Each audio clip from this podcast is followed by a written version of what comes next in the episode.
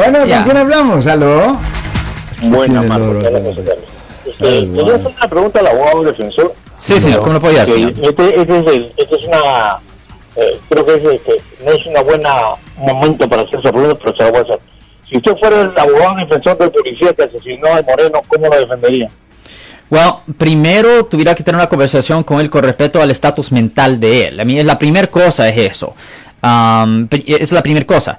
Tuviéramos que hacer un análisis psicológica basado en el Código Penal sección 13, ah, 1368, donde tres psiquiatras lo tuvieran que entrevistar a él para determinar el estatus mental. La otra cosa también es que tenemos que entender que, ok, es claro que este policía mató al es la causa de la muerte de la víctima, ¿ok? Se puede decir eso por lo menos, por lo menos que las acciones del policía es la causa de la muerte. Ahora, la pregunta que se tiene es qué es lo que estaba pasando en el coco del policía, qué estaba pasando con el cerebro del policía cuando él estaba ahí con la rodilla en la nuca del señor.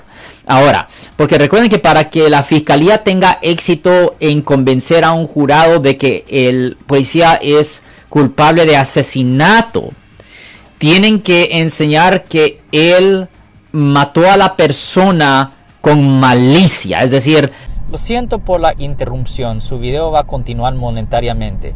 Solo voy a mencionar que si usted ha sido acusado por haber cometido cualquier delito aquí en el área de la Bahía Norte, California, por favor no se espere, llame el nuevo teléfono que ven en la pantalla o llame para hacer una cita inmediatamente al 1-800-530-1800. Recuerden, yo soy el abogado Alexander Cross, abogado criminalista aquí en el área de la Bahía Norte, California. lo hizo por maldad, lo hizo para hacerlo, así, así.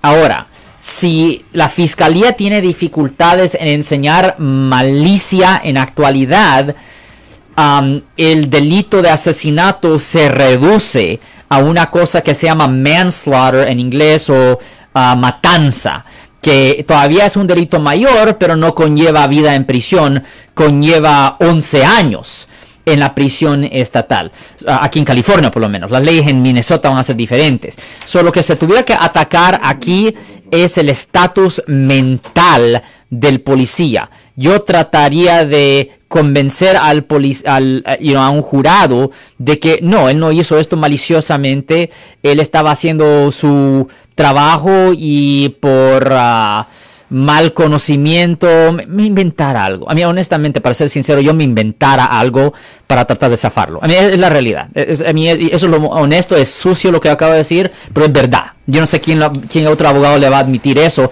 pero yo literalmente me inventara una, una defensa basada en eso y le metiera duda razonable a un jurado para lavarle el cerebro a ellos para que eventualmente ellos piensen, "Ah, posiblemente, ah, eh, posiblemente no sabía lo que estaba haciendo. A mí yo sé que es bien difícil con un policía, ¿me entiendes? Porque el estándar para un policía es mucho más alto para un- en comparación a una persona regular. Pero lo que atacaríamos fuera el estatus mental del policía definitivamente. Si les gustó este video, suscríbanse a este canal, aprieten el botón para suscribirse y si quieren notificación de otros videos en el futuro, toquen la campana para obtener notificaciones.